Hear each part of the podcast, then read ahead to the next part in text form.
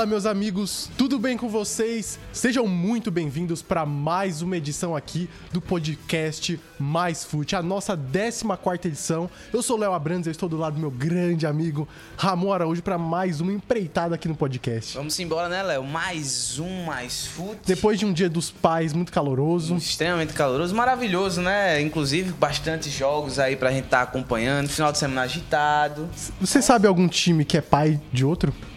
Rapaz, eu conheço um bocado, viu? Não posso nem falar que o Santos ultimamente é filho dos três lá de São Paulo. É, é tem, tá um, tem, tem, um famoso ciclo, né? De hum. que o Palmeiras apanha pro São Paulo, o São Paulo apanha pro Corinthians e o Corinthians apanha pro Palmeiras. E todos batem no Santos. É. Tá, a situação tá essa. O, o Santos virou realmente filho de todos, né?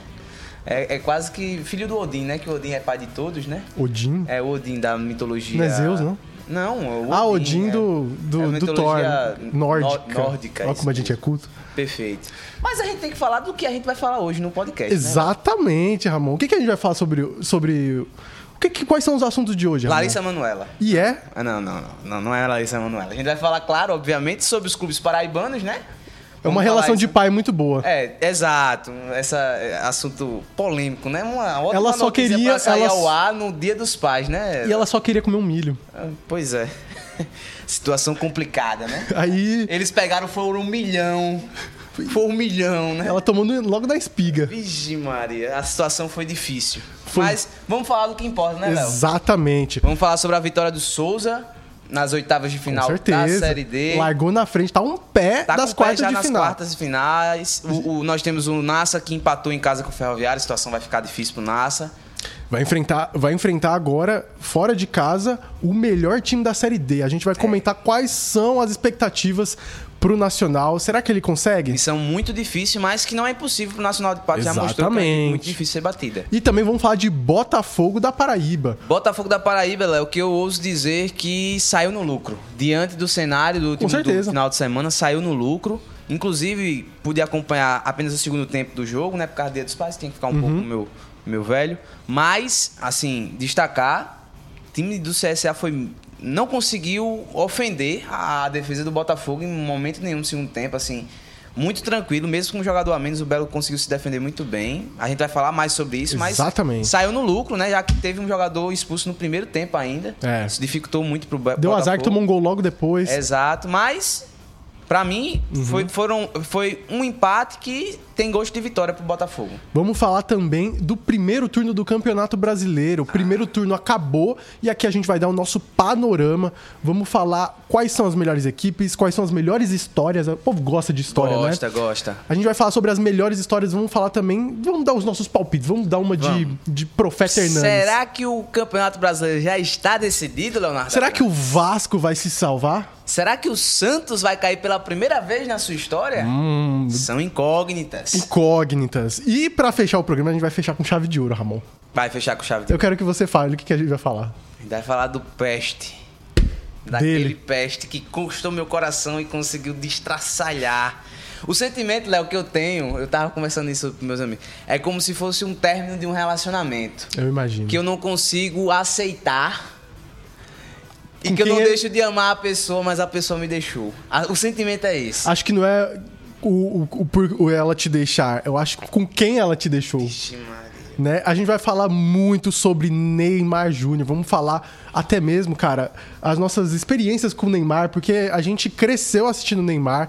a gente, a gente tem uma relação muito próxima com o Neymar, até mesmo pela Copa do Mundo, pela, pela seleção brasileira, isso. pelo Barcelona, o que for. A gente vai comentar muito sobre isso, dar nossa opinião e chorar um pouquinho, né? Chorar um pouco, com certeza. Lembrando que todos esses assuntos estão aqui enumerados, a minutagem certinha tá aqui na descrição. Então, se você quer pular logo para algum assunto, quer assistir só um assunto ou quer assistir o programa todo, tá tá aí toda a minutagem certinha. Não deixe de perder. Podcast Mais Sul está disponível em várias plataformas, seja aqui no seu, no seu YouTube, no seu Spotify, como também no Google Podcasts, no Apple, no Amazon. Todas as empresas abraçou o Mais Foot, então espero que você abrace o Mais Foot também. A gente também queria agradecer sempre a Rede Mais, né, por disponibilizar aqui o espaço para gente, programa Hora H, portal Mais PB claro, que nos ajudam sempre nesse projeto. E um abraço sempre especial para o nosso queridíssimo Marcelo Gomes, né? O nosso mago do áudio, que sempre ajuda a gente aqui. Com certeza. No, no, nossos, no nosso podcast, né, Léo? Simbora, Ramon? Vamos embora.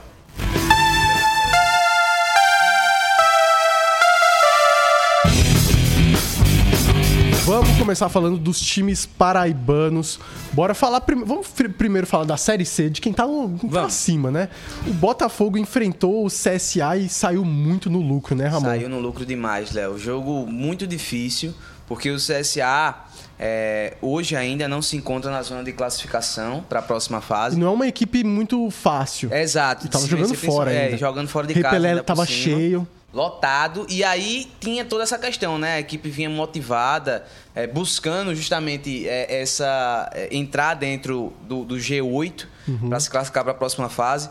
Existia todo esse incentivo da torcida, todo mundo ali no ambiente do CSA tratava esse jogo como se fosse uma final de campeonato. Uhum. E o Botafogo foi com um pensamento tático muito bem definido. O Belo, é, nos primeiros minutos, mostrou logo que veio, conseguiu o gol uhum. ali num, num, num, momento inicial do jogo e que parecia que estava bem executada essa estratégia e infelizmente acabou perdendo. Fez é, até um gol. Fez o gol, né? Saiu na frente do placar. E aí, inclusive, é de se admirar essa postura do Botafogo, porque o que a gente vinha acompanhando nos últimos jogos do Belo fora de casa, o Belo vinha respeitando demais os adversários. Uhum. E aí, a gente viu um Botafogo um pouco, uma postura um pouco diferente, claro, sabendo, é, saindo mais no, no erro do adversário mas que, que foi com um plano tático consciente para poder sair de lá é, é, de Alagoas com a vitória. Uhum. E aí, infelizmente, teve essa perda, o, foi prejudicado logo no primeiro tempo com essa expulsão. Expulsão, não fala perda, parece que ele morreu. É, então,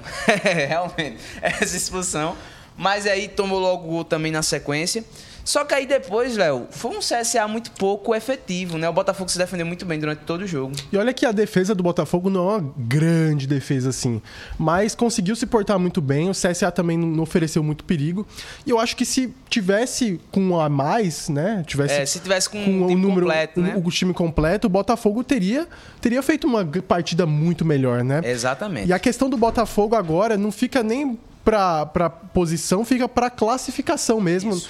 Botafogo está na quarta colocação com 29 pontos, tá com 4 pontos de diferença para o Náutico, que é o nono colocado. E o São Bernardo está em oitavo também, é, tem a mesma pontuação do Náutico. Então fica aí o Botafogo, o, a questão que aconteceu até mesmo na temporada passada, né? Isso. né? De, de precisar uma vitória carimbar como aconteceu na temporada passada, precisava de uma vitória. Eu lembro que eu fui até lá no Almeidão assistir Botafogo e Figueirense. Botafogo, se vencesse, estava classificado, foi lá, empatou. E aí foi ultrapassado depois pelo Aparecidense. A questão é justamente essa. Botafogo vai ter um jogo em casa contra o Confiança. Não é um jogo tranquilinho. Confiança, confi mas confiança também não é um dos mais difíceis da Série C. É uma equipe também que está buscando a classificação, ainda dá para acreditar o Confiança, né? Tem 22 pontos.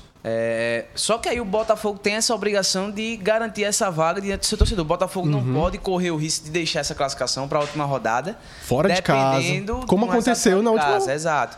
O Botafogo, um empate não é para entrar em campo com mentalidade de conseguir um empate, mas um Sim. empate já consegue essa classificação. Só que aí o Belo tem que. E, e aí eu vejo isso. É uma, é uma última partida é, dentro do Almeidão, é, diante do seu torcedor nessa primeira fase. Eu acho que para selar a campanha do Botafogo nesta, uhum. nesse primeiro momento da Série C. O Botafogo está a apenas um ponto do Brusque, que é o líder do campeonato. Ainda existe a possibilidade de se classificar como líder e, claro... É... Seria muito bom daria uma vantagem muito grande para a fase de grupos, para a próxima, grupos, próxima fase. Porque enfrentaria, por exemplo, os times que estão em oitavo, estão em sétimo. Exatamente. É, é, dentro dessa perspectiva, o Botafogo iria pegar um, um grupo muito mais é, e aí eu coloco sempre entre é. aspas, um grupo mais fácil, na teoria, porque uhum. na prática a gente sabe que quando chega na próxima fase parece que as equipes são outras, né? São outras. Ah, muda completamente o cenário do campeonato. Mas é, é importante, acho que o Botafogo é, tá com coisas assim, tá com uma estratégia muito bem definida. Essa, é, essa passagem do, do Felipe Surian, que eu ainda desejo que seja bastante é, duradoura à, à frente do, do, do, Botafogo, tem sido realmente. A gente vê que é um trabalho bem feito, um Botafogo completamente diferente do início do ano. E eu acho que é, independentemente aqui agora, eu acho que o Botafogo vai se classificar e do meu ponto de vista também, isso também já, já, já traz um, um ânimo a mais para a torcida do Belo, que eu acho que talvez pelo início do ano tinha péssimas expectativas para essa Não série digo C. nem ano, digo começo de série C. Exato. A expectativa talvez fosse bastante baixa e hoje eu tenho certeza que o torcedor do Belo é outro em questão de ânimo, até o próprio elenco está mais confiante nesse sentido. Então, a, expectativa para mim é excelente para a próxima fase. Eu concordo também, eu acho que o Botafogo vem muito forte e acho que pode ter chances, dependendo da classificação, se terminar ali entre os três primeiros, vai ter muitas chances de conseguir chegar ali na Série B e a gente torce muito para que isso aconteça. Agora vamos falar de quem tá querendo chegar na Série C. Vamos, vamos. vamos falar do Souza e do Nacional de Patos, começando primeiro pelo Souza, que venceu o Atlético Cearense por 2 a 1 um jogo lá no Presidente Vargas venceu numa partida que eu diria tranquila. Eu acho que foi até mais fácil que o Falcon. Foi, com certeza. Acho que o, o Souza, inclusive, cada vez mais, mais é, vamos dizer assim, cascudo na competição. O, o, Souza ele se torna essa equipe que a gente destacou desde o início da, da Série D, uma das favoritas para subir para a próxima fase. Uhum. E tem mostrado isso, eu acho que já nessa fase agora de eliminatória. Não mostrou só apenas na fase de grupo, se classificando em primeiro do grupo, mas também mostra agora já nessa fase eliminatória. Claro, é, não, não, não vai achar que já está classificado. É. Mas é um grande resultado fora de casa. Muito. O Souza chega com essa vantagem de poder empatar diante do seu torcedor. Então, isso é, para mim é, um, é um, um exemplo fantástico da evolução e da própria gestão feita pelo próprio Aldeone, que a gente conversou com ele, né, Léo? A gente viu que as ambições do, do Souza é, ampliaram muito, ainda muito. mais desde o ano passado e que a gente vê que realmente é, vem se concretizando os fatos diante deste, dessa grande temporada que o Souza faz. E é interessante a gente ver que nessa partida contra o Atlético Cearense, na, na reta final, nos últimos 15 minutos, o Souza poderia ter feito 2 a 3 gols, cara. Perdeu muitos gols, mas pelo menos conseguiu sair com 2 a 1 com uma vantagem. Agora vai, vai jogar tranquilo em casa. Espero não ter mais sustos. É. Souza gosta de dar susto no Marizão. né? Vamos torcer para que isso não aconteça. Já o Nacional de Patos vai ter agora uma missão muito mais complicada. Vai, vai. Vai enfrentar o, o Ferroviário lá no Presidente Vargas. Diferente do jogo contra o Atlético Cearense, vai ter gente lá no Presidente Vargas, muita gente. Exatamente. E mais uma coisa que eu achei interessante nesse último jogo. O Ferroviário mostrou que tem capacidade de bater de frente. Obviamente, a gente viu um Ferroviário com uma qualidade melhor, eu vi jogadores melhores, uma, uma qualidade técnica melhor, mas taticamente o Nacional de Patos também é muito eficiente. Eu acho que vai ser um jogo muito disputado, mas muito difícil. É preciso ter um plano para essa próxima partida, né? Sim. Num... A estratégia correta. É, precisa ter a estratégia correta e aí eu acho que vai ter a semana toda para se e pensar eu, e eu espero, eu espero que não seja a mesma estratégia que ele usou contra o Asa de Arapiraca. Isso, não que, pode. Que não, não deu pode. certo. Não pode respeitar demais o Exatamente. Ferroviário. O Ferroviário é o tipo da equipe que se você deixar jogar, vai engolir vai. qualquer equipe aqui na competição na Série C. Ferroviário é disparado, e a gente vê isso pela campanha, não perdeu na competição ainda. É uma, a equipe mais qualificada deste, deste Campeonato Brasileiro da Série D. Posso dar um alento pro torcedor do, de, do Nacional?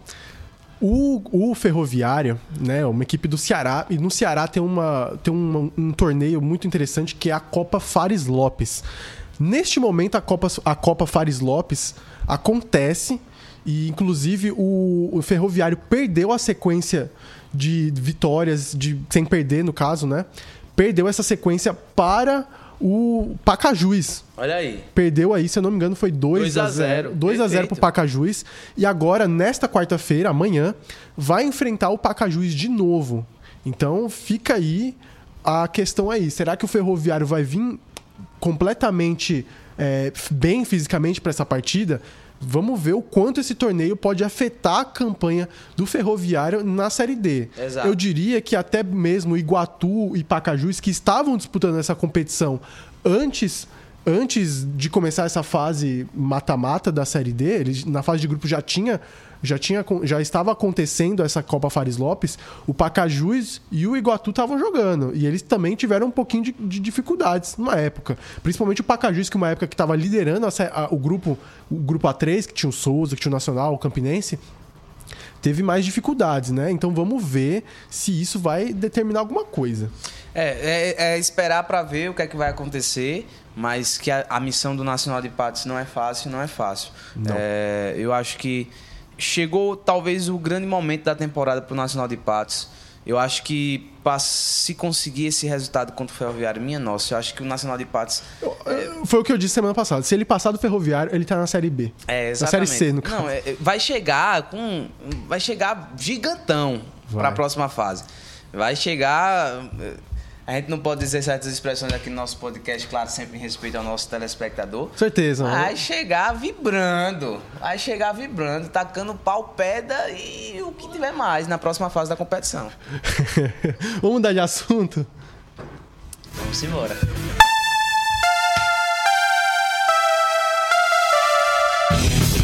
Pulando da Série C e da Série D para a Série A. Fim do primeiro turno do Campeonato Brasileiro e agora, Ramon, a gente vai deixar fluir, falar do que tiver de interessante ah, dessa embora. Série A. É uma delícia falar de Série vamos, A. Vamos, vamos lá.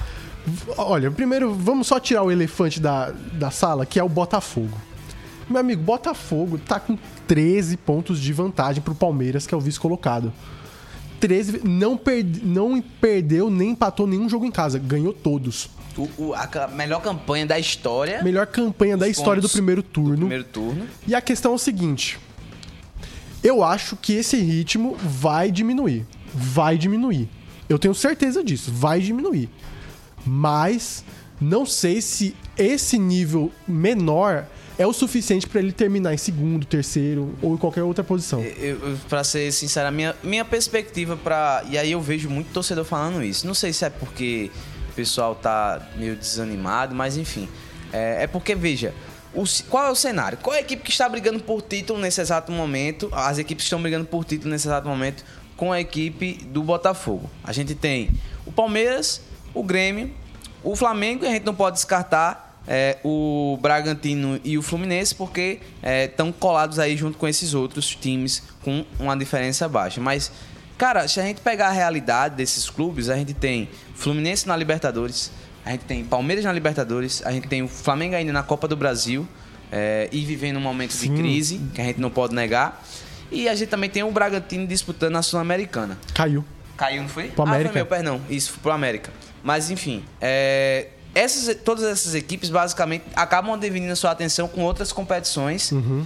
E o Botafogo, cara, apesar de estar na Sul-Americana. Eu estaria nem aí pra Sul-Americana. Mas, cara, é assim, é impressionante. A equipe tá muito concentrada no Campeonato Brasileiro. Agora sem A última partida contra o Internacional, assim, mostra a, a, a, condição do time pro campeonato. É. Mentalidade forte, virou um jogo que teve ali o primeiro gol, uma falha do, do, talvez do melhor goleiro da competição. Bom ressaltar que o gol saiu de uma falha. Uma falha. Não foi. No, o Internacional não saiu tocando a bola, envolveu o Botafogo Exatamente. fez o gol. Foi uma falha. E aí você vê isso. Claro, a gente, eu acredito também que vai diminuir o ritmo para essa próxima fase da competição, mas assim, tá, tá num nível tão alto o Botafogo disputando esse ano, é uma coisa tão fora do, do normal, a gente não tá habituado a ver uma coisa tão realmente tão primorosa como foi esse primeiro turno do Botafogo, que realmente os torcedores dos clubes estão já entregando os pontos e dizendo que quem vai ser campeão vai ser o Botafogo. É o melhor, é o melhor ataque e a melhor defesa. Veja. O time que menos empatou e o que menos perdeu e o que mais venceu. E aí é difícil você, é é, você criar esperanças diante dessa situação. Mas é claro, a gente vai ver o restante do, do campeonato. É um momento delicado, a equipe perdeu seu principal jogador, que é o Tiquinho, o homem gol. Vamos ver se o Diego Costa que chegou vai conseguir suprir essa ausência. Uhum. Mas é um Botafogo que até então é unânime na competição. Favoritaço disparado para poder ser campeão esse ano do Campeonato Brasileiro. É, Ramon, eu diria que também tem uma outra campanha que eu acho interessante aqui, é o Grêmio. Ah. O Grêmio está em terceiro colocado e é uma equipe assim que até surpreendeu um pouco, porque vinha da Série da B. Série... Né? E a gente sentia o que se poderia deixar a desejar, se poderia ter esse tipo de dificuldade. Mas, obviamente, o, o Grêmio se reforçou muito bem trouxe Luizito Soares, trouxe outros jogadores, desenvolveu os jogadores que já trouxe da Série B. Lembrando que o Grêmio não veio como campeão. Isso. Né? Então, ele se reforçou muito nessa temporada e está fazendo uma grande campanha. É interessante a gente ver como o Renato Gaúcho tem, o, tem a aura do Grêmio, né? E ele conseguiu recuperar essa, essa equipe, esses jogadores. E tá aí disputando, provavelmente vai jogar Libertadores, né? É bem provável que vai jogar muito Libertadores provável. no ano que vem. E. Eu considero também uma campanha muito boa. E aqui, Léo, é, é, eu destaco tanto a administração do elenco, que o Renato Gaúcho tem, inclusive, uhum. é, dando essa oportunidade novamente pro Luan, que eu achei muito bacana. Sim. É, eu vejo, pelo menos a última partida que a gente. A reestreia do Luan com a camisa do Grêmio. É um Luan que pelo menos queria estar participando do jogo, é, e a gente espera que realmente as coisas podem, possam acontecer da melhor forma possível para ele lá. Mas eu, eu destaco isso porque se a gente pegar o, o time do, do Grêmio, apesar dos reforços, apesar do grande nome de Luizito Soares, mas é uma equipe que, de certa forma, ela, ela não tem o, o, estrelato de outras equipes, como o próprio Flamengo, o próprio Palmeiras, que são equipes que a gente já vê aí no topo uhum. do futebol brasileiro nos últimos anos. Mas é uma equipe que quando você assiste o jogo e quando o Grêmio consegue encaixar bem sua partida, consegue fazer uma grande partida como fez agora contra o Fluminense, consegue fazer uma grande partida como fez até mesmo contra o Flamengo dentro do Maracanã, quando perdeu no Brasileirão para o próprio Flamengo, mas foi uma partidaça que o Grêmio fez. Infelizmente foi um dia que a bola realmente não entrou. Mas foi uma grande partida também. E você vê que é uma equipe que está bem treinada, tem um, uma estratégia de jogo bastante definida pelo Renato, com a cara do Renato esse time. E eu acho o seguinte, que é, é, é de se parabenizar também a administração do Grêmio nesse ponto, porque não é fácil, Léo, você chegar já da Série B lutando por objetivos tão altos, altos como o Grêmio está, está lutando. E vivo na, na Copa do Brasil. Exatamente. Joga amanhã contra o, contra o Flamengo. E que pega o Flamengo diante de um cenário complicado.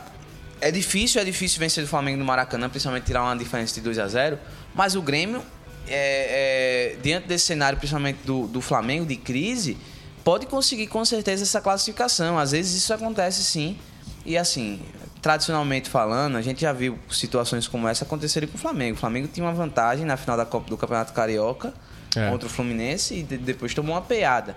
Então, assim, é, é, eu falo isso porque é, é, de se destacar também essa campanha, Léo, e, e realmente não é fácil para uma equipe que sobe da, da segunda divisão fazer uma campanha tão primorosa como tem feito o Grêmio. A gente tem o Vasco, que também subiu, uhum. que tinha dinheiro para poder investir no elenco. Investiu e, mais investiu, de 100 milhões. Investiu, mas que não tem os resultados. Calma que a gente vai falar do Vasco. Vai falar. Ó, vamos passar aqui. A gente tá aqui nesse assunto de equipes que estão surpreendendo. Eu, não vou nem entrar aqui no mérito. Você quer falar dele, né? Mas a gente eu já falou falar, tanto. A gente já falou na, no último programa, mas a gente vai só dar um, uma citada. É, o Cuiabá, é, dentre as equipes que estão fazendo um grande campeonato, o Cuiabá é uma equipe que está surpreendendo muito. A gente não sabe, como a gente falou no, no, último programa, se isso vai continuar, se isso vai ser algo recorrente. Mas, se você quer ouvir sobre o Cuiabá, vá no outro programa. A gente falou muito sobre o Cuiabá, mas fica aqui o nosso detalhe de que o Cuiabá é uma grande equipe até o momento. Uma outra equipe que eu queria falar, já que a gente está nesse assunto de equipes que estão surpreendendo, estão mostrando seu valor, é o próprio Bragantino. Perfeito. Bragantino que teve uma campanha bem michuruca na temporada passada. Bem né? mais ou menos mesmo. Com, foi a última temporada do Barbieri. Barbieri. Eu ia falar Poquetino. Não, não sei de onde que eu tirei. Meu Deus do céu. É porque ele é o Poquetino brasileiro. É verdade, é verdade. Lembra muito, viu? Lembra muito, não ganhou nada. Não. Mas nem um Poquetino. Então pronto. É igualzinho. Só ganhou o campeonato francês, que é. Não, quando o Pochettino tava lá, o PSG não foi campeão, não. Foi não, o campeão francês? Foi, foi sim. Não, foi não. Foi a temporada passada, pô. Não, o Pochettino não tava na temporada passada, não. Tava. Quem tava na temporada passada não foi o. o... Pochettino. Não, aquele. O francês, que era do, do Saint Ah, é verdade. O Pochettino foi da outra temporada que não ganhou. Mas ele deve ter ganhado Supercopa, Copa, alguma coisa assim, não é Deixa possível. Deixa eu ver aqui. Não, puxa aí que eu fiquei com curiosidade. Sobre o Bragantino, tá fazendo uma temporada muito interessante. É, cara, é interessante a gente falar do Botafogo porque é um time empresa. Logo, um time, principalmente a Red Bull, que é um dos maiores, um dos maiores conglomerados de, assim, de futebol do mundo ao lado do Grupo City, né? Grupo City que tem o Bahia agora, tem o Bolívar, Manchester City, enfim. O próprio Bragantino, ele passou por uma, uma revitalização agora, te, vendeu alguns jogadores, como o próprio caso do, do, do Arthur. Alguns jogadores entram, alguns jogadores vão. Chegaram outros, voltaram outros, como é o caso do Léo Ortiz, que saiu, depois voltou. Chegaram outros jogadores, como é o caso do Juninho Capixaba, como o do, do Borbas. Enfim, vários jogadores chegaram. Mas a equipe sempre está mantendo esse nível, né? Na temporada passada eles tiveram um pouquinho mais de dificuldade, mas a questão justamente dessa temporada é que depois que o Caixinha assumiu a equipe, o time realmente evoluiu, cresceu. E aí a gente está vendo um, um, Bragantino muito competitivo. E é interessante a gente ver que é um time que não possui estrelas. Não tem um grande jogador, não tem um grande salário. E por isso a gente tem que ressaltar o quanto o, o Bragantino tem uma gestão de, quali de qualidade. E é isso que a gente sempre bate aqui no Mais Fute, a gente fala sempre sobre as equipes paraibanas, a necessidade de você ter um projeto, de você ter a capacidade de desenvolver jogadores, de desenvolver um plano de, de negócios também, uma temporada de planejada. Então, o Bragantino está se mostrando muito competente nisso. Você tá doido para falar do PSG? Não, é só para falar que realmente eu errei. O Pochettino tem o título da Ligue 1, da ah, Copa bom. da França, da Supercopa da França. É porque foi em 2021 que o Lille ganhou. Realmente eu havia me esquecido. Foi na pandemia. Detalhe. Foi, foi esse detalhe. Mas enfim, é, comentando só sobre o, o Bragantino, inclusive empatou ontem com o Vasco, né? O Vasco da Gama mas, é, só para destacar, Léo, que é, apesar de ter perdido o treinador, que talvez tenha. Acho que vou dizer assim, ter dado um salto no projeto do próprio Red Bull, né? Mas mostra também que a consciência da gestão é, tinha esse, esse, esse, esse, esse, intuito de, dar um, de continuar crescendo e desenvolvendo. É, traz um novo treinador para o lugar do Poquetino.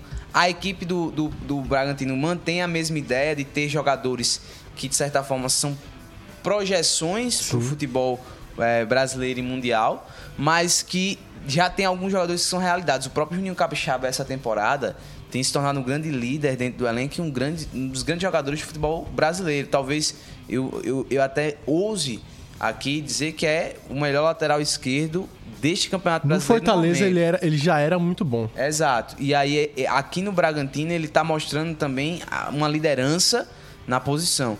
Nós temos também ali o Matheus Fernandes, é? Não, é o. É o volante, rapaz. Jadson. Não, não, não. Tem. Eita, agora me fugiu o nome. Mas eu acho que é o Matheus Fernandes, gente. Sim, ele joga lá, pô. Pronto, que aí tem também esse papel de liderança dentro do time. É o Matheus Fernandes, isso mesmo. Tem um papel também de liderança dentro da equipe. O Matheus Fernandes, que é um jogador que já rodou o mundo, se a gente pode dizer assim mas que. Barcelona. Exato, viu? né? Foi uma grande promessa do futebol brasileiro, talvez não cumpriu com aquilo que a gente esperava. Tem 25 anos de minha idade, ainda é novo. Muito. Mas, assim, a projeção era muito maior. Mas também exerce um papel de liderança dentro da equipe. É, e assim, você vê um Bragantino começando a se organizar. É, quando eu digo se, se organizar depois de certas perdas de jogadores importantes para o próprio plantel, mas assim que a gente destaca essa grande campanha que faz esse ano. Ramon, a gente falou aqui de times bons aí, times que estão evoluindo. Vamos falar das, das desgraças. Vixe, Maria. Bora começar. Eu quero puxar aqui primeiro. Ó, primeiro vamos ressaltar que tem algumas equipes aí que estão fazendo campanhas ok. Né? Como é o caso, por exemplo, do Fluminense, do Atlético Paranaense. O Flamengo, pro nível do Flamengo, é ok. Uhum. A campanha, né? Apesar de todos os embrólios que Isso. teve, né? A sequência teve uma vitória dos últimos cinco jogos. Mas, querendo ou não, o Flamengo ainda teve uma sequência muito positiva ali, mesmo que não mostrasse tanto futebol. Vamos falar de, alguns times que estão decepcionando, na minha opinião, e eu queria começar com o Internacional. Certo. O ah, Internacional, concordo. O Internacional fez uma campanha surpreendente no ano passado. Terminou na quarta colocação, chegou à Libertadores e ainda tá vivo na Libertadores. Eu acho que, inclusive, com muita moral depois de ter tirado o River. Muita moral que tirou o River e terminou em primeiro colocado. Isso. Eu né, acho no que grupo? O, eu acho que o, a campanha do Inter decepciona o torcedor no brasileiro, porque realmente, se é, se é uma equipe com tamanho potencial, né? É, inclusive, tem bons jogadores no seu elenco, bons, bons de verdade. Chegaram agora muitos bons jogadores, é, né? Mas já tinha quando e o é Mano o time Menezes... mais internacional do Campeonato Brasileiro. Seis jogadores do time, acho que seis a cinco do time principal. Fazendo jus ao nome. É. Mas a questão do internacional é, é que, que eu, eu acho que ele alcançou o teto com o Mano Menezes. Foi. Eu acho que o Mano Menezes não poderia tirar mais daquele elenco do que ele já tirou. É já fez uma campanha muito boa no ano passado e eu, acho, eu achava muito difícil ele repetir isso no outro ano. Geralmente porque o sarrafo fica maior. As cobranças ficam maiores e aí você tem que entregar mais. E muitas vezes é, você, é difícil você com, é, é, é aquele famoso ditado é muito mais difícil você ficar no topo do que, do chegar, que no topo. chegar no topo. É então, esse é o caso, por exemplo, sei lá, por exemplo, Abel Ferreira conseguiu chegar no topo e, e se manter e, no topo. Exato. Mostrando sua qualidade, mostrando a excelência do Palmeiras na gestão. Tem oscilações, como qualquer equipe sempre encontra, mas o Palmeiras consegue se manter. Assim como o Fortaleza também. Exato pegando um outro cenário de, de, de, não ter títulos, né? Não ter muitos títulos a nível nacional, como é o caso do, do Fortaleza. Mas tem fazendo grandes campanhas. Gra né? Mas grandes campanhas na Copa do Nordeste, Cearense, tá aí, pentacampeão. Na Sul-Americana também chegou nas quartas finais de maneira inédita. Exatamente. E já, já que a gente falou aqui do Internacional, a gente pode puxar pro Fortaleza também. Isso. Que é uma campanha que eu acho que tá me decepcionando um pouco. Eu acho que o Fort... que a gente viu o Fortaleza no, no último ano, né? Léo? Exatamente. Eu acho que o Fortaleza ficou um pouco assim, flertando demais com na época quando estava na Libertadores, agora na Sul-Americana. Mas perdeu muitos jogos, perdeu pro Cuiabá, perdeu pro Bragantino de 3 a 0 em casa, sabe? São, são derrotas bem doloridas. E eu acho que a questão do, do Fortaleza é, é Eu acho que é, é, limitação de elenco também. Talvez. Eles trouxeram alguns jogadores, como até, até mesmo o próprio Marinho, Isso. o Machuca, que é um, nome muito complicado. Machucou, inclusive, o Santos no, no final de semana. Com certeza. E eu acho que falta um pouco de capacidade do elenco pro Fortaleza conseguir assim ascender muito mais. Mas também tem um elenco muito bom. Tem. Mas eu acho que falta ainda, eu não sei é se É limitado, né, Léo? É limitado. Eu não sei, eu não sei o, o, o quanto o Voivoda é, deixou a desejar um pouco, sabe? Eu acho que ele, ele, ele, ele, ele, é um treinador, já acompanhei muito o Fortaleza. Ele é um treinador que, que assim, é meio doido. É. Ele, ele faz muitas mudanças, ele, ele não tem um elenco, ele não tem um time titular fixo, apesar de ter seus preferidos. Então, é, eu não sei o quanto o trabalho do Voivoda já pode estar tá chegando no final. Sim. Né? A gente tem que olhar isso com calma, até porque os melhores trabalhos uma hora acabam também. Sim, sim. Né? É, eu queria também agora falar sobre o Atlético Mineiro, o Galo, porque assim, Muito me bom. decepciona a campanha do Galo este ano, de maneira geral. Claro, acabou sendo eliminado para o Palmeiras, que é na Libertadores, acho que talvez uma das equipes mais cascudas dos últimos anos. Mas é, me decepciona porque o, o, o, Atlético ele montou elencos nos últimos anos para isso, né, Léo?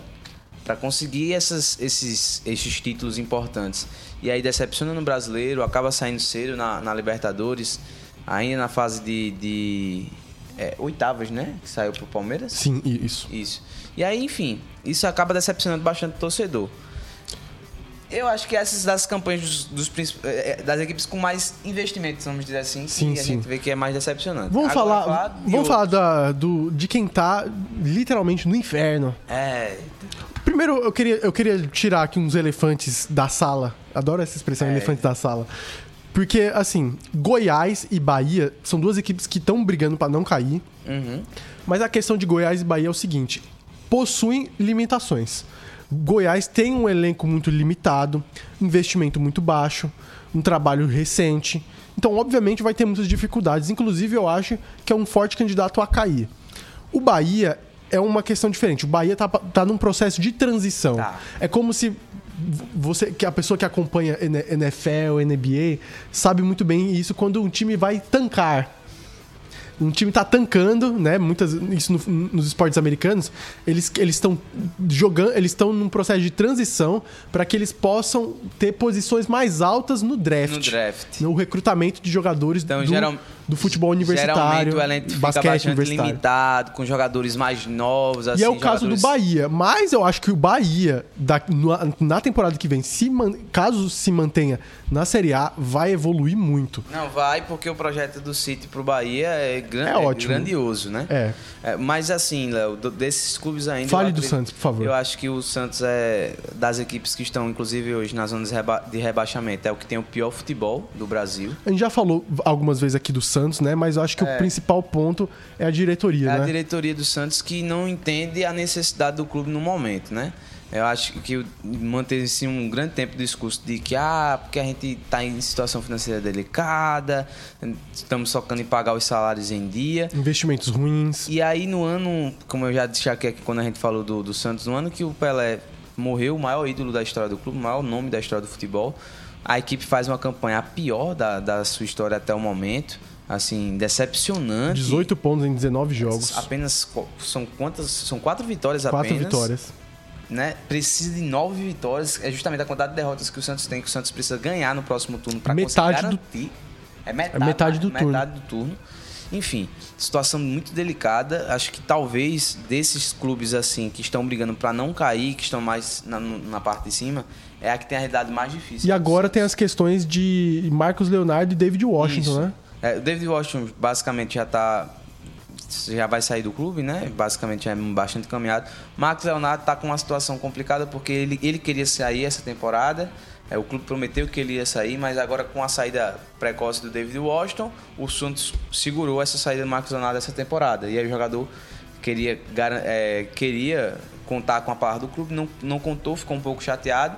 Estava afastado, assim, afastado por, por ele, né? Mesmo ele não uhum. queria jogar foi reintegrado agora, já está treinando, provavelmente vai jogar no próximo final de semana. Vai, ele provavelmente será o salvador do Santos. É, é um dos nomes, assim, o Santos está negociando com alguns outros nomes de peso, que eu não, sinceramente, eu não, não acredito que venha, mas para ver se consegue dar uma reforçada nesse elenco para essa, essa segunda fase do brasileiro, para ver se consegue realmente essa, esse feito aí histórico. Já quem trouxe reforço de peso mesmo foi o Vasco. Fechou Exato. com Paier. Cara, Paier, cara, eu assim.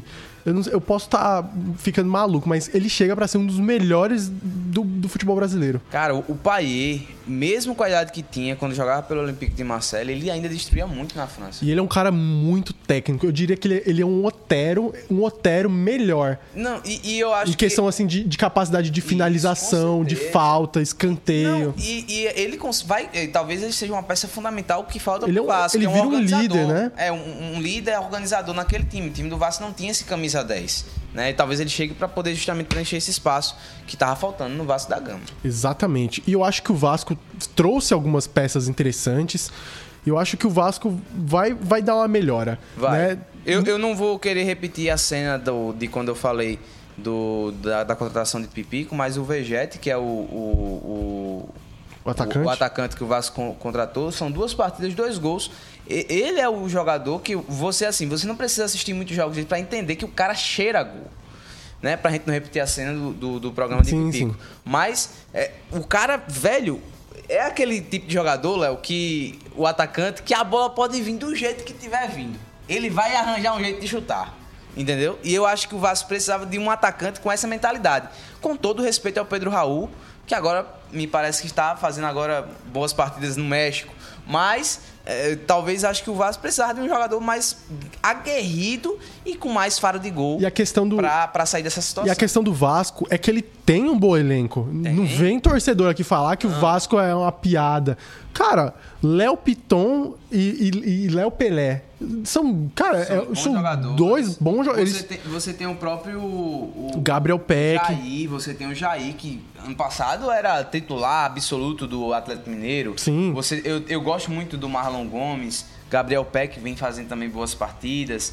São bons jogadores. São, cara. são. Eu acho que o próprio acho... Léo Jardim é um bom goleiro também. Sim, com certeza. E eu, eu acho que o próprio Ramon Dias, que chegou agora, ele vai conseguir dar uma equilibrada. A questão é essa: o, o Vasco se movimentou e tá lutando para tá. não cair. Tá lutando. Ele tem um... o Medel também, né? O Medel, Medel é um cara experiente. Tá aí na zaga. Exato. Eu acho, eu acho que o Vasco tá, tá apesar da situação, é, apesar da situação, tá ser pior que a do Santos. Isso. 13 pontos, o Santos tem 18. É, mas o problema é justamente isso. Quem assistiu ontem, por exemplo, o jogo do Vasco contra o, Bragantino, tem Foi uma esperança. Pau pau. Tem uma esperança. Agora, quem assistiu a partida do Santos contra o Fortaleza ficou desesperado.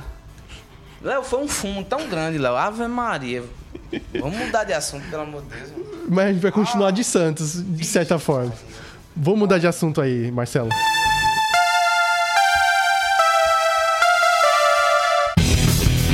Pois é, vamos falar dele.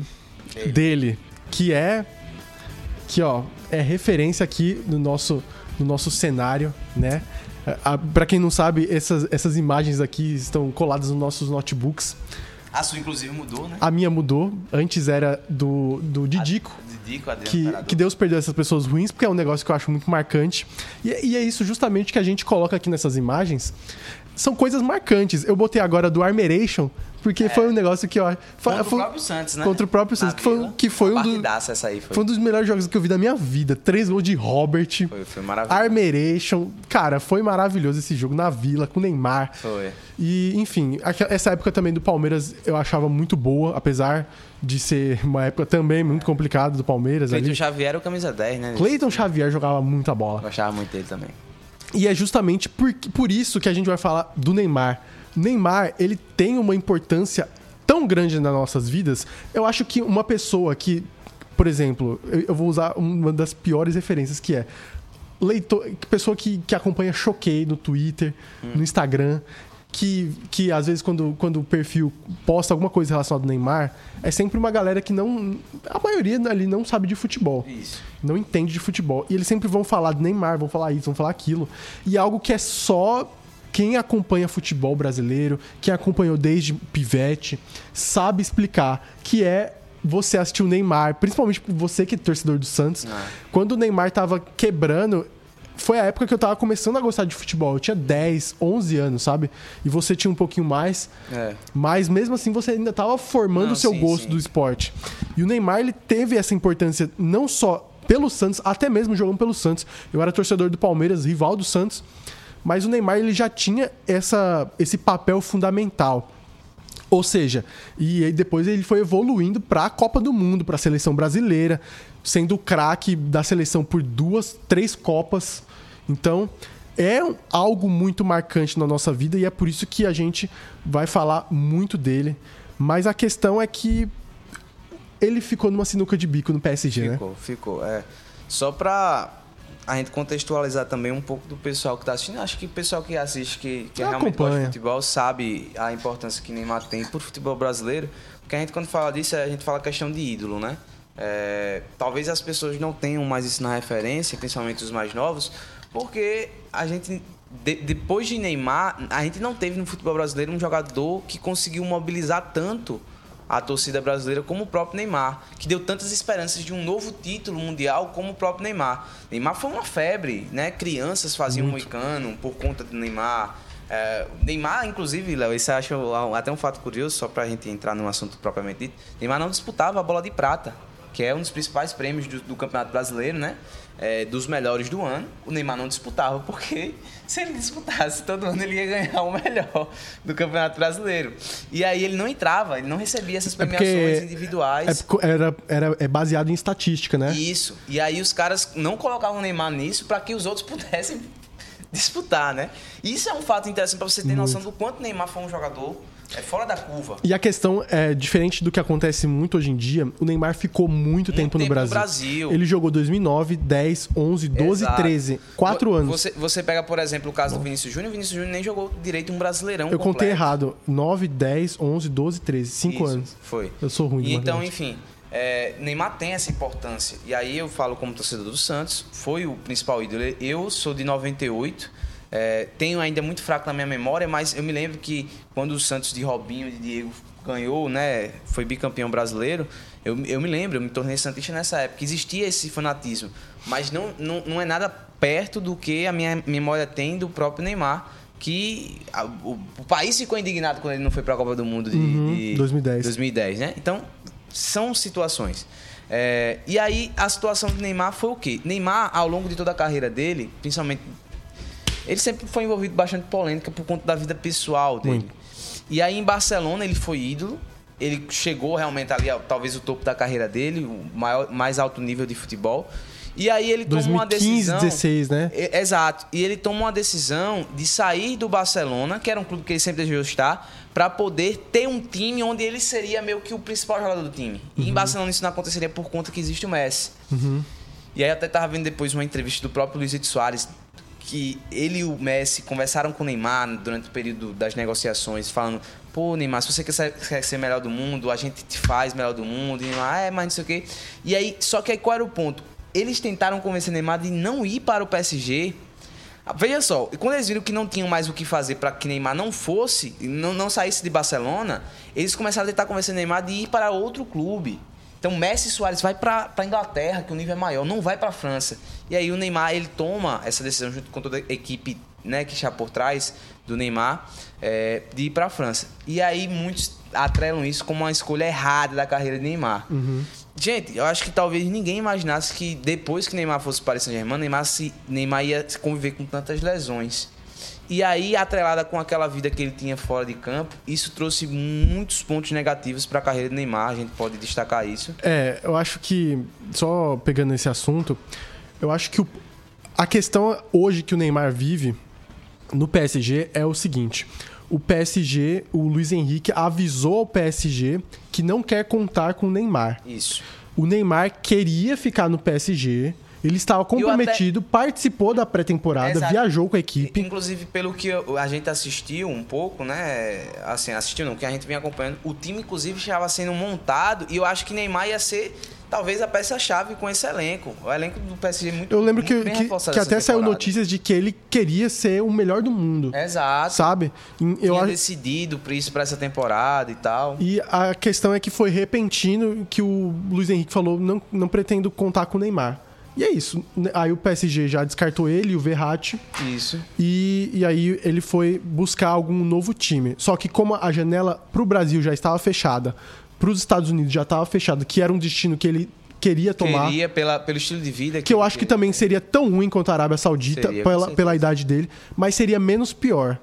Porque, porque é o seguinte, a Arábia Saudita tem aquela questão que a gente já comentou num episódio. É, se você não acompanhou o episódio da Arábia Saudita, tá por aí. Veja aí no, no, YouTube aí da Mais TV, veja aí no Spotify, que tem um episódio que a gente falou um pouquinho da Arábia Saudita. a gente não vai entrar muito nesse assunto porque a gente já comentou sobre isso.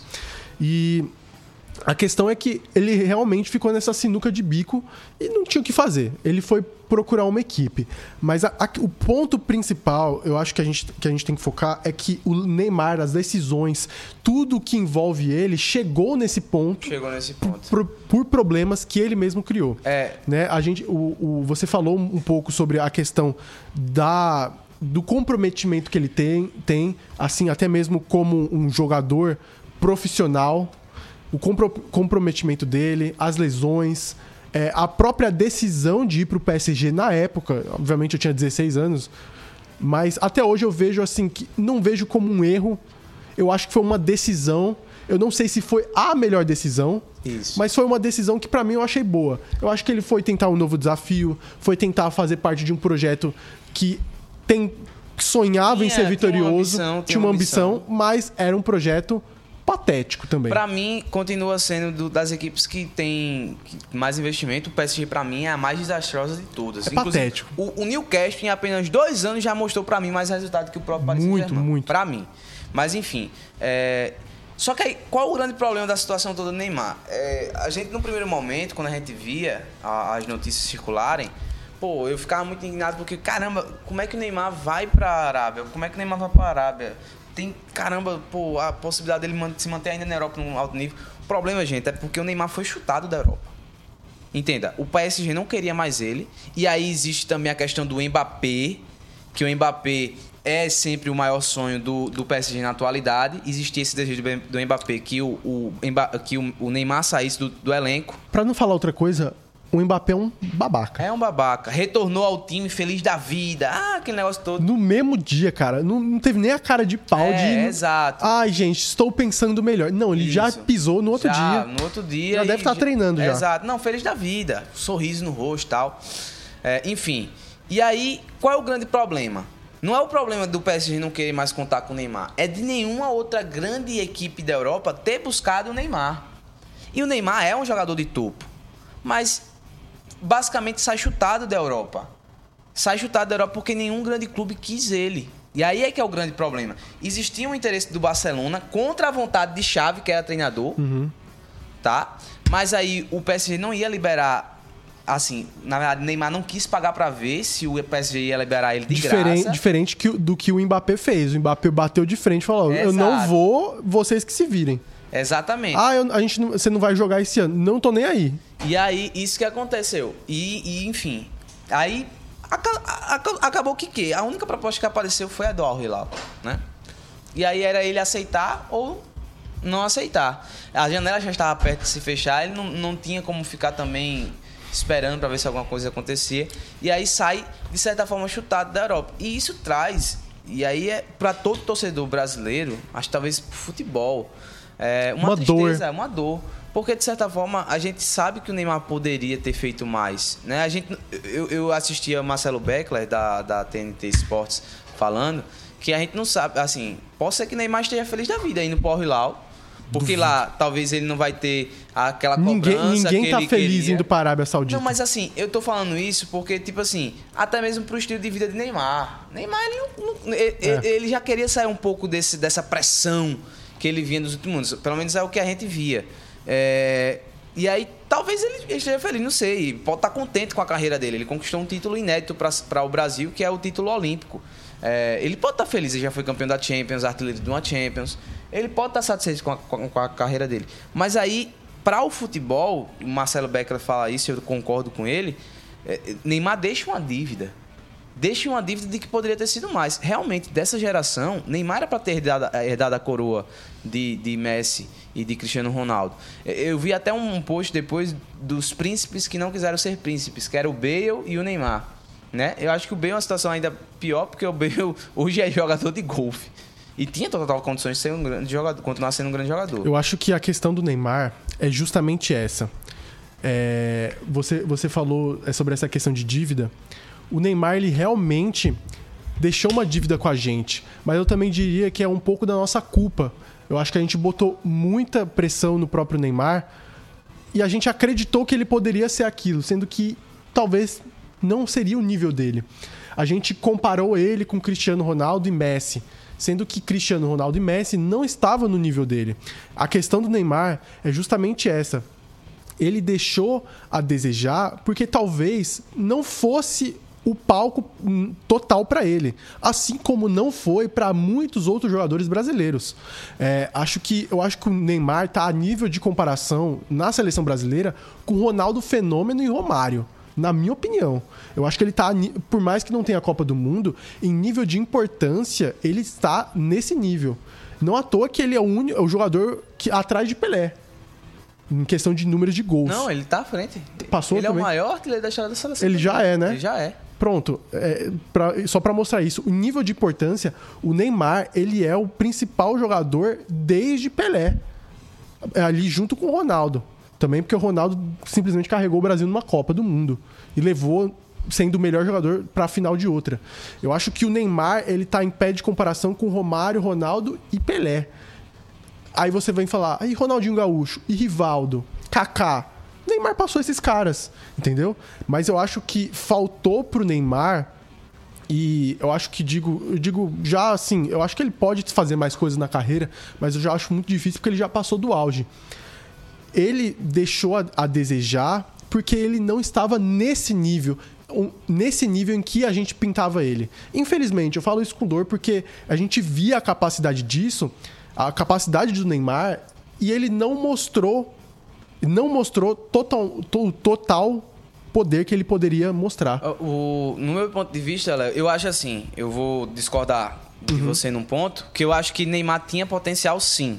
Eu acho que é o, a escolha dele foi não alcançar esse máximo. Não, é justamente isso eu que eu tava querendo. Eu acho que eu, eu, tô querendo, eu, tô, eu tô avaliando justamente na questão quais escolhas dele. Eu isso. acho que o potencial dele é, era gigante. Se ele tivesse o, o a, a, própria destreza que tinha o Messi, que tinha o isso. Cristiano Ronaldo, a gana que esses caras é. tinham, ele poderia ser muito mais. Só que aí entra uma outra questão. A gente tá falando de um jogador brasileiro o que um jogador brasileiro representa. A gente já viu isso com o Ronaldinho, com o Adriano, com vários jogadores. É o jogador brasileiro. É a nossa realidade, é a nossa cultura. É por isso que o futebol não se desassocia, não se desassocia, eu acho que eu falei isso, não se desassocia sobre a questão social. O jogador brasileiro é pobre, veio pobre, veio da pobreza. Ou seja, quando ele acende, quando ele consegue aquilo, ele já chegou no seu santo graal. Então, eu acho que isso já vira um fator social do jogador brasileiro não ter a mesma gana. Eu concordo com você Desculpa nesse ponto. Perfeito, Léo. Não, mas eu concordo com você nesse sentido. É, eu acho que o Neymar, ele não, não, talvez uma escolha da carreira dele, talvez ele não quisesse. Às vezes, às vezes a gente coloca às vezes pressão em alguns jogadores nesse sentido, que são projeções que, que muitas vezes o torcedor, a imprensa faz, uhum. mas às vezes pode ser não ser a escolha do atleta. Como eu falei, Neymar pode estar contente com a carreira dele, mas pelo que a gente viu o Neymar produzir, o que a gente via que o Neymar tinha de potencial, de certa forma a gente sente essa dívida com o próprio futebol. Eu já ouvi aí pessoal falando que são dois anos de contrato dele com o Al Hilal. É, aí dizem que ele pensa com 33 anos voltar para a Europa. Não sei se volta para ter uma preparação em alto nível no futebol europeu para a Copa do Mundo. Se ele baixar uns degraus, Cara, eu acho que sim. É.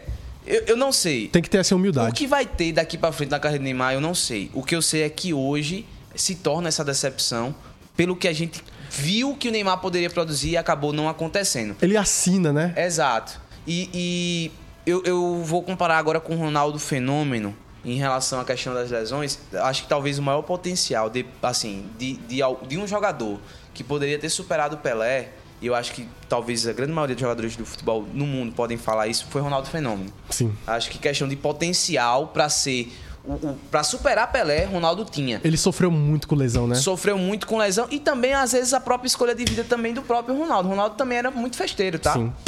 Aí já entra na questão que eu falei Exato, do brasileiro. da questão social que você falou, Léo. E aí eu, eu, eu, destaco isso por quê? Porque, é, de certa forma, a gente, a, a, a, gente não tem essa cobrança com o Ronaldo Fenômeno, porque a gente viu o Ronaldo Fenômeno ganhar uma Copa do Mundo, chegar a um potencial muito grande. Mas, cara, Ronaldo, é, acho que com menos. Com, com acho que com a, a, mesma idade do Neymar, tá, no 32 foi que ele retornou no Brasil, pro Brasil. Uhum. Entendeu? E, então, assim, eu, eu vejo algumas questões que. que eu, eu acho que poderia é, ter sido um, um, um, um, boom muito maior. Eu acho que realmente Neymar ele poderia ter sido esse cara depois de Messi e, e Cristiano, que iria herdar essa coroa e que acabou não acontecendo. Eu fico muito triste, Léo.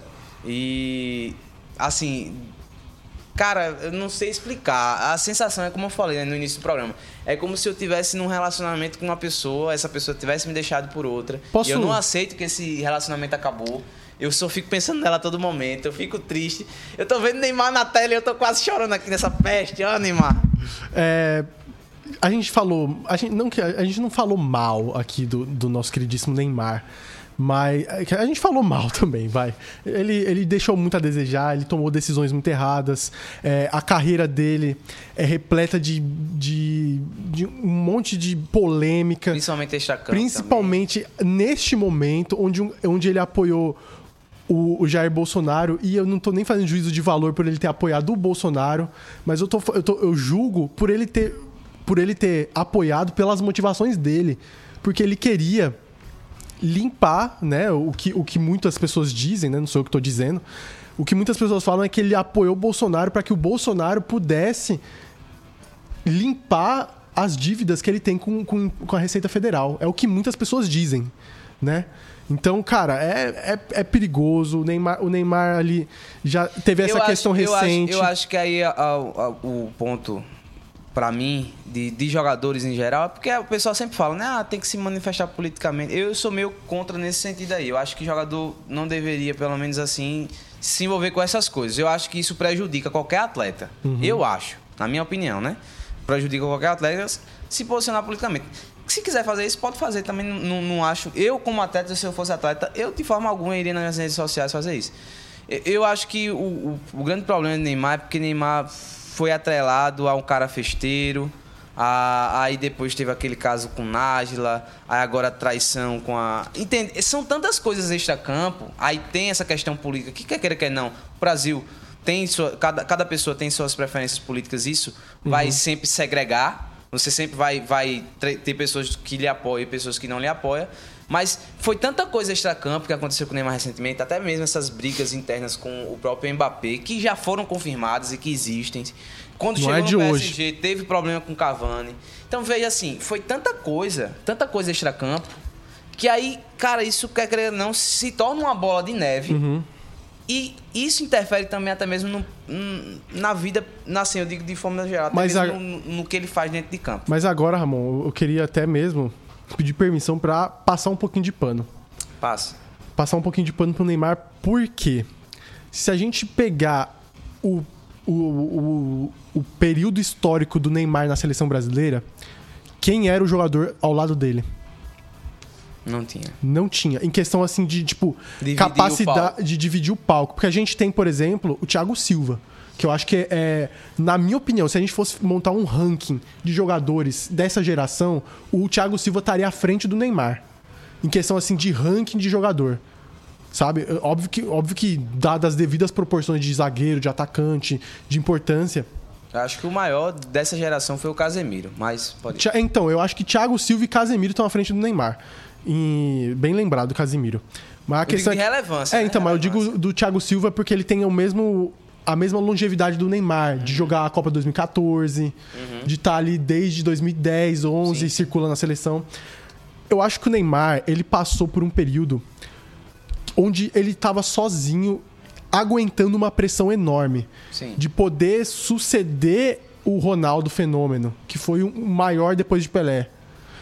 De suceder também Ronaldinho Gaúcho, de suceder uma geração que estava passando por dificuldades além além além de econômicas do próprio país, mas também dificuldades vividas até mesmo na nossa geração, uma geração inferior, uma geração que estava sendo é, praticamente desintegrada do futebol brasileiro, toda, toda indo para a Europa. Isso. Ou vindo com uma Europa muito forte, ligas europeias muito fortes e a brasileira em detrimento. É. Eu acho que o Neymar ele, ele, ele tomou esse protagonismo numa geração onde ele estava sozinho. É. Ou seja, a pressão que ele aguentou desde os 20 anos de idade foi enorme. Não, também concordo. Né? Foi enorme. De, isso eu falo, sei lá, desde Copa América 2011, Olimpíada 2012, Copa do Mundo 2000. Cara, a Copa do Mundo foi um, um, negócio bizarro de pressão. É. E ele ainda assim foi o cara que vestiu a 10, marcou dois gols na, no primeiro jogo e foi um cara que sustentou tem, isso. Tem, tem a própria questão da própria a, a, a geração midiática, né? A geração das redes sociais tem essa questão Sim, dessa exposição muito. maior da vida Porque se Romário, meu amigo, se Romário e Ronaldo tivessem nessa época, seria uma outra história também. Isso também é um problema, Léo. Eu também concordo com você nesse sentido. Não posso também deixar de passar pano nesse sentido. Eu acho que foi uma, uma não justifica, muito turbulenta, mas não é, justifica. Mas é um ponto pra gente se pensar. Claro, se pensar também. É, é, é muito delicado falar, mas eu acho que assim, o que é unanimidade, Léo, diante de todo esse cenário, e da gente realmente também passar ver também esse lado do Neymar uhum. e compreender certas coisas da vida dele, é, não deixa de ser um, um, fato, né? Essa tristeza para o torcedor Sim. mundial, eu digo, uhum. de ver o Neymar com, com apenas 31 anos de idade, podendo ainda. E a gente sabe que tem um potencial ainda para ser melhor do mundo, porque, por exemplo, o Karim Benzema foi agora com 35 anos. É, o Messi foi também recentemente com, com essa mesma idade. E, cara, a gente sabe que o Neymar tem potencial para isso. Eu ainda acredito que ele vai ser o 10 da, da, da, da seleção brasileira na próxima Copa do Mundo. Eu também acho. Mas, cara, a gente sente essa dívida. Sente, sente. Mas, mesmo assim, como, como, como bons idiotas que você falou, que ainda ama a ex que tá com outro já, a gente vai continuar apoiando o Neymar. É, eu, eu, eu, obviamente, a relação está muito fragilizada no momento, mas a gente vai continuar apoiando o Neymar, a gente vai continuar acreditando no potencial dele, mas a gente espera que tenha algumas mudanças também Perfeito. por parte dele, até mesmo como pessoa. Vai ser pai de, de uma filha agora, é. já é pai de um, de um filho, já está chegando numa, numa idade mais avançada. Eu espero que o legado dele por mais que não agora... seja esse que está nesse momento. Exatamente. Eu espero que ele dê a volta por cima. Eu espero que ele faça esse, esses dois anos aí de Arábia Saudita, ou até mesmo seja vendido na próxima temporada, próxima janela, o que for, né, para sair de lá dessa, dessa liga artificial que a gente já comentou no, em outro episódio. A bandeira aqui caiu. Tá. Caiu. Acho que é o sinal de, da gente tá acabando o programa, né, Léo? E é isso, né, Ramon? É. A gente falou bastante aí sobre Neymar, sobre futebol paraibano, sobre futebol da Série A. Falamos de tudo, né? Exato. Faltou só falar sobre a TechPix. É. Nova TechPix, a filmadora mais vendida do Brasil. Essa eu tirei do baú. É, lá do fundo do baú. Lá da época que Neymar estava começando, fazendo, fazendo comercial de, de marca de presunto. É verdade. Dançando All the Single Ladies. É verdade. Você lembra disso? É ótimos, bons tempos que inclusive me remetem a um bom tempo do Santos. Eu espero que também do fundo do baú o Santos possa tirar uma boa campanha nesse segundo turno.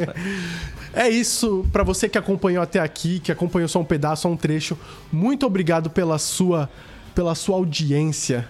Muito obrigado pela sua paciência com a gente. Exato. E eu espero que você volte para o próximo episódio. Semana que vem tem mais mais fute, mais conteúdo, mais futebol. Eu esqueci. Mais conteúdo, mais informação, mais futebol? É? Informação não, é outro. É, mais conteúdo, mais. Peraí que a gente vai lembrar aqui, ó. Cadê? Olha, mais qualidade. Qualidade. É. Mais conteúdo, mais, mais qualidade, qualidade, mais futebol. Esse é o Mais Fute. Perfeito. Um abraço e até a próxima. Valeu!